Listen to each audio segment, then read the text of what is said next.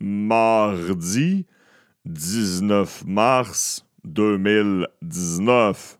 Bienvenue dans les Dan News.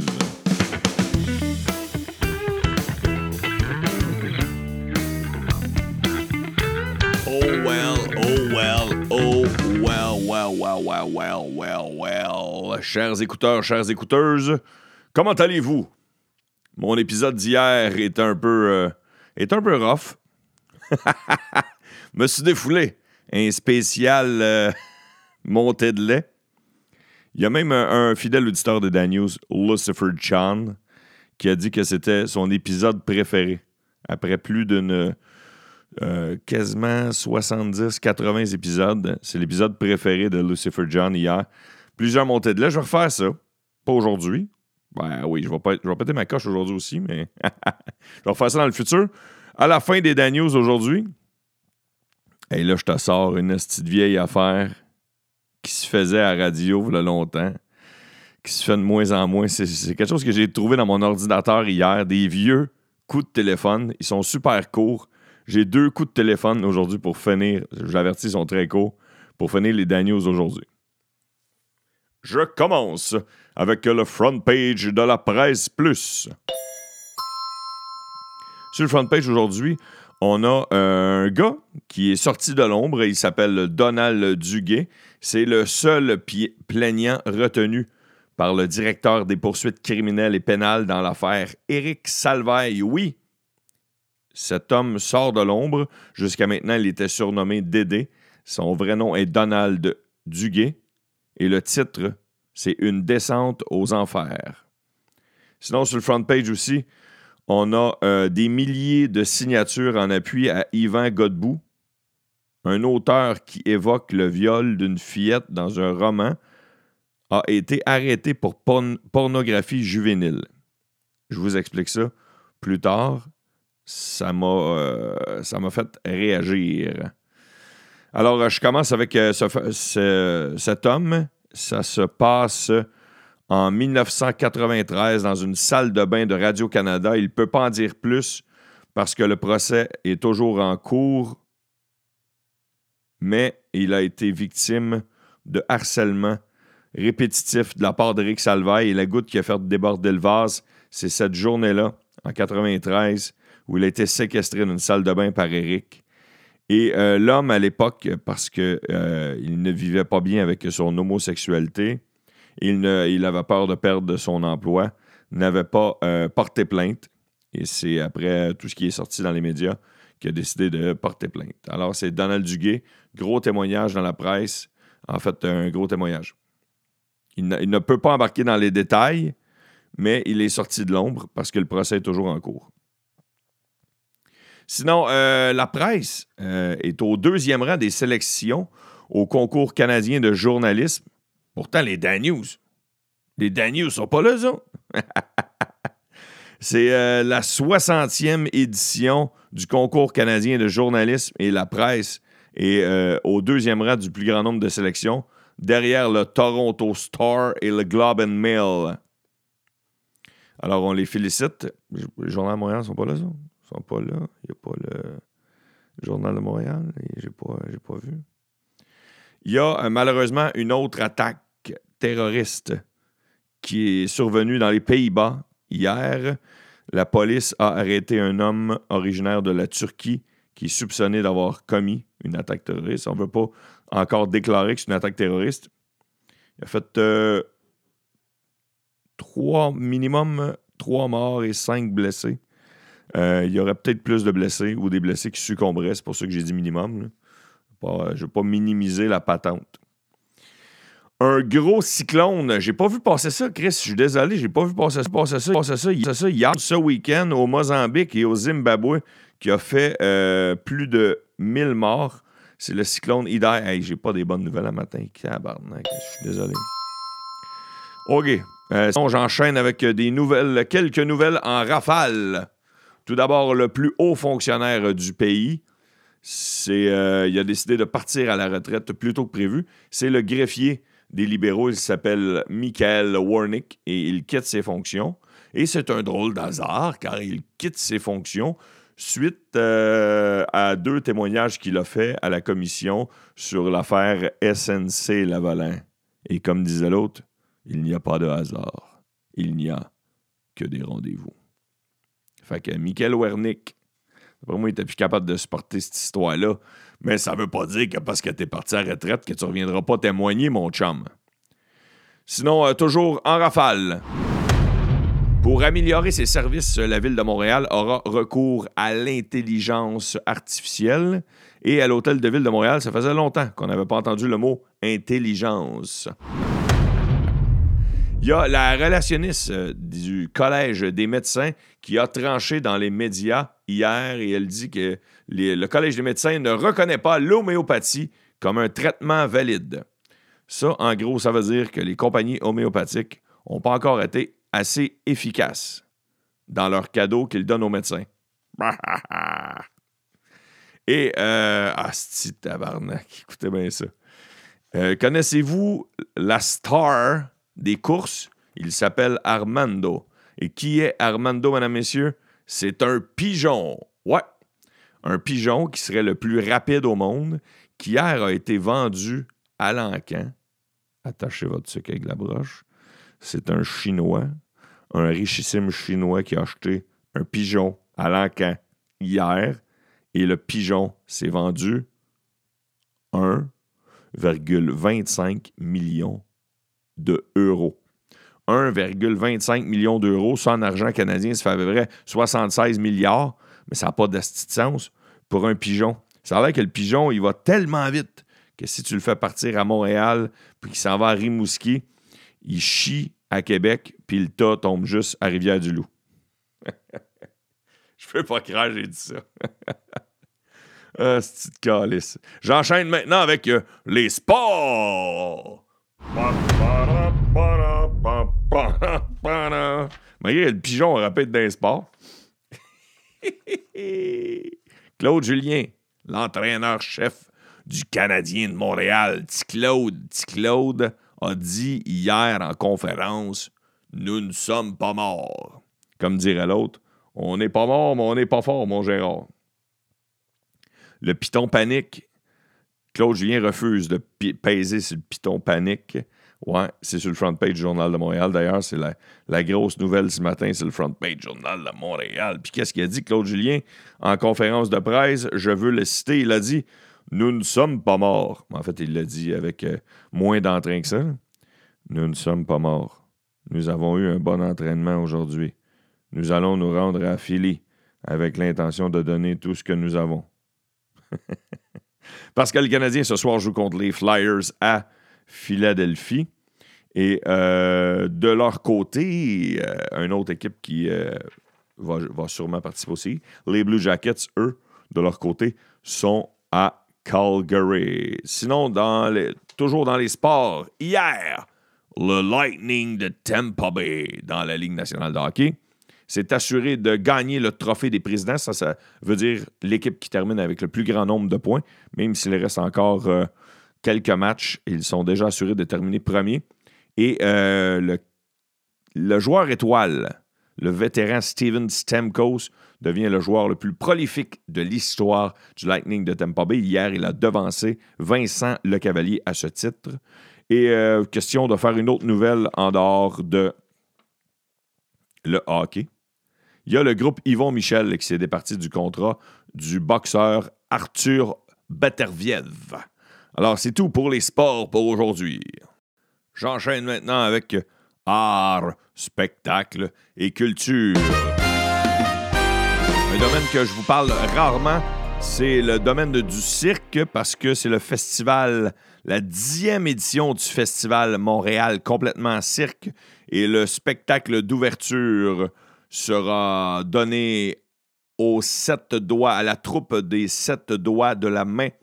Et le festival aura lieu du 4 au 11 juillet. Alors, le spectacle, pardon, sera présenté du 4 au 11 juillet. Le festival, ben, c'est au début du mois de juillet. C'est à Montréal. Ça s'appelle Montréal complètement cirque. Il y a aussi euh, mon collègue, euh, l'humoriste Guy Nantel, qui euh, sort à l'occasion des Vox Pop qui ne laissent pas de glace, qui font beaucoup jaser habituellement. Il en a sorti un aujourd'hui. Euh, à l'heure où on se parle, je sais juste qu'il l'a sorti. Je ne sais pas combien il y a de vues. Euh, je ne l'ai pas écouté, mais euh, je vais suivre ça aujourd'hui. Mais j'ai vu qu'il en avait sorti un. Sinon, toujours dans art, spectacle et culture, il y a la super-héroïne de l'univers de Marvel qui est toujours en en qui est toujours en tête, pardon, du box-office nord-américain pour une deuxième semaine Captain Marvel, toujours en première place du podium entre vendredi et dimanche, c'est-à-dire ce week-end, aux États-Unis et au Canada. Le film a récolté 68 millions de dollars. Et en deux semaines, le film aura récolté seulement en Amérique du Nord 265 millions de dollars. Le prochain sujet que je veux vous parler dans Art, Spectacle et Culture, c'est sur le front page de la presse. Ça m'a fait énormément réagir lorsque j'ai lu ce dossier-là. C'est un dossier un peu touché. Je vous explique. C'est l'histoire d'un auteur qui s'appelle Yvan Godbout et de son directeur d'édition chez ADA qui s'appelle Nicolas Doucet qui euh, ont été arrêtés puis relâchés jeudi dernier sous promesse de comparaître un procès pour production et distribution de pornographie juvénile. On s'entend, attendez la suite. OK? Le gars a écrit un livre dans lequel il y a une page sur 270 où il décrit une agression sexuelle d'une petite fille faite par son propre père. De la fiction. C'est de la fiction. Et la raison pourquoi il y a ça au début de son livre, c'est la prémisse à la revanche de la petite fille contre son, contre son père tout au long du livre. Ça, c'est la prémisse. C'est-à-dire, le livre veut montrer que la petite fille veut prendre sa revanche et euh, ils ont besoin d'une prémisse dans le livre. L'histoire est basée sur cet événement triste et cruel qui lui arrive. Et là, il y a une, enseignante qui avait porté plainte en 2018. Et là, la, Sûreté du Québec a tout pris les exemplaires, les retire du marché euh, suite à, ces plaintes-là. Ces plaintes la description est peut-être trop explicite dans le livre, je ne sais pas, mais on doit préciser que c'est de la fiction. Et là, la loi dit quoi? La loi dit que, selon le Code criminel canadien, la pornographie juvénile inclut tout écrit qui préconise ou conseille une activité sexuelle avec une personne âgée de moins de 18 ans qui constituerait une infraction à la loi. Tout écrit dont les caractéristiques dominantes et la description dans un but sexuel avec une personne âgée de moins de 18 ans qui constituerait une infraction à présente loi. Il y a les écrits, il y a les vidéos, il y a tout, là, mais. Et là, là ce qu'on pense, là, ce qu'on parle, on parle d'une œuvre de fiction qui est une prémisse à ça. Et là, il y a l'auteur Patrick Sénécal, un, un, auteur très prolifique au Québec, qui dit si on se met, si on met ce gars-là en prison et qu'on enlève ses livres, on va devoir enlever tous ceux du Marquis de Sade. Ça peut mener loin. Et c'est là où ce que peut-être que peut-être qu'il est dans le tort, peut-être que Peut-être que c'est vraiment trop explicite dans son livre. Je ne sais pas, je ne l'ai pas lu, je ne vais pas m'avancer là-dedans. Mais après ça aussi que ça va aller. On parle dessus encore de. On parle dessus encore de, de, liberté d'expression? On parle dessus de. C'est un dossier très touché parce qu'on parle de pornographie juvénile, mais en même temps, c'est de la fiction. Et moi, je me souviens d'un livre qu'on est obligé de lire quand j'étais au cégep, dans ma classe de français au cégep. Ça s'appelait le grand cahier de l'auteur Agota Christophe. Et euh, il y avait une grand-mère là-dedans qui était, mais d'une cruauté envers les enfants. Ça n'avait aucun sens. J'avais été traumatisé de ce livre-là. D'ailleurs, je ne me souviens pas des livres que j'ai lus au cégep, à part celui-là, tellement qu'il m'avait marqué. Alors, où c'est que ça va mener? Euh, Patrick Sénécal dit ça peut aller, ça peut aller trop loin. Et il y a une pétition, c'est pour ça qu'on en parle dans la presse plus, de 6800 personnes jusqu'à maintenant pour que euh, cet homme-là ne soit pas arrêté, euh, pour que les exemplaires restent sur les tablettes. Parce que ce qu'on dit, c'est de la fiction, puis après ça, c'est que ça va mener. Mais je ne connaissais pas la loi, puis je ne connais pas tous les détails de la loi. C'est un gros dossier dans la presse, plus d'aujourd'hui, dans Art, spectacle et culture. On dirait que c'est plus tranquille quand je parle des pigeons. là, je te parle de des dossiers rough, là, mais on dirait que c'est plus tranquille quand je parle de pigeons. Je veux terminer en humour aujourd'hui. J'ai euh, j'animais euh, une soirée d'humour euh, mythique pendant trois ans. c'est chez Maurice à Saint-Lazare. C'est une soirée qui a duré 25 ans. parmi les animateurs à Saint-Lazare, au gros bar chez Maurice, il y, avait, il y a eu Martin Matt, il y a eu Patrick Groux, Martin Petit, Sylvain Larocque, Louis-José Philippe Bound, pour ne nommer que ceux-ci. Et votre illustre parleur, si vous êtes des écouteurs et des écouteuses, je suis votre haut parleur. J'ai animé une soirée là pendant trois ans. J'ai animé la soirée pendant trois ans. Et là, tu te dis, Saint-Lazare, Calice, y avait-tu du monde? Moi, les soirées, ce que j'animais, il y avait une moyenne entre 200 et 300 personnes à tous les jeudis qui venaient. Moi, j'animais, j'avais trois humoristes invités par semaine. Et au retour d'entraque, je m'amusais à relever des défis. C'est d'ailleurs là qu'est né euh, mon fameux vidéoclip des douchebags qui euh, qui est quand même assez populaire sur YouTube. On a au-dessus de 3 millions de vues. Si jamais vous l'avez jamais vu, vous irez taper douchebag Étienne Dano sur YouTube. Euh, c'est de là qu'est né plein de niaiseries, plein de numéros d'humour que j'ai fait par la suite. Mais aussi, il y a des semaines, je relevais des défis comme la semaine prochaine, pas game d'animer en jogging. Hey, la, la, semaine de barbe. Hey, la semaine prochaine, pas game de faire des coup de téléphone. Et hier, en fouillant dans mon ordinateur, en faisant le ménage dans des, des cossins, parce que mon ordinateur de bureau s'en venait pas mal rempli, j'ai trouvé des enregistrements vocaux. Puis là, je fais, c'est quoi ces d'enregistrements-là?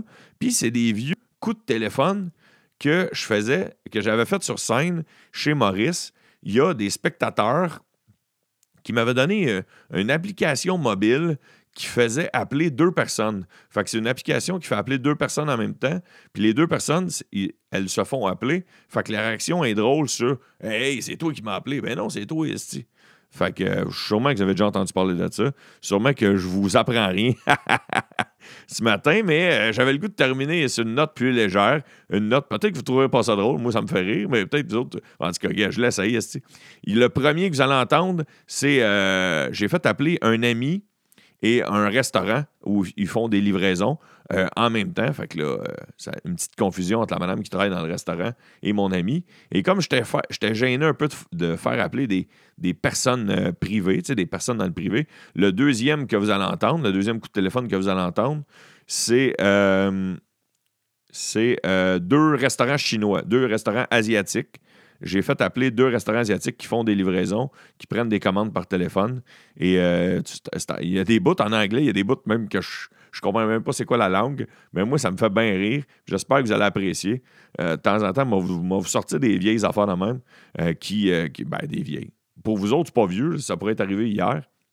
Mais euh, moi, j'ai fait ça, j'ai enregistré en 2013-2014 pour 200-300 personnes dans une salle, puis pas m'en servir après. Fait que pourquoi il n'y en aurait pas 500 autres qui l'écouteraient dans les Dan? Je vous laisse là-dessus. Euh, je vous euh, souhaite une belle journée et ça va être là-dessus que je vais terminer. Je vais vous souhaiter d'être prudent là, puis on termine avec les, les coups de téléphone. Alors, à tous et à toutes, merci d'avoir été présents, merci d'avoir été à l'écoute, fidèle au poste. Je vous souhaite une excellente journée et surtout, Soyez prudents.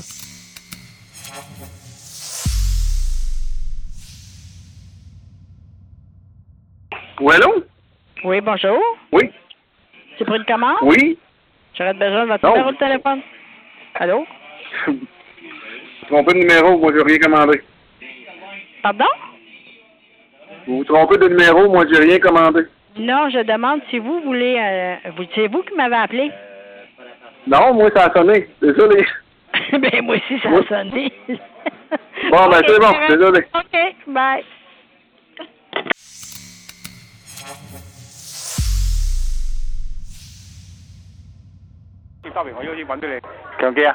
Bonjour.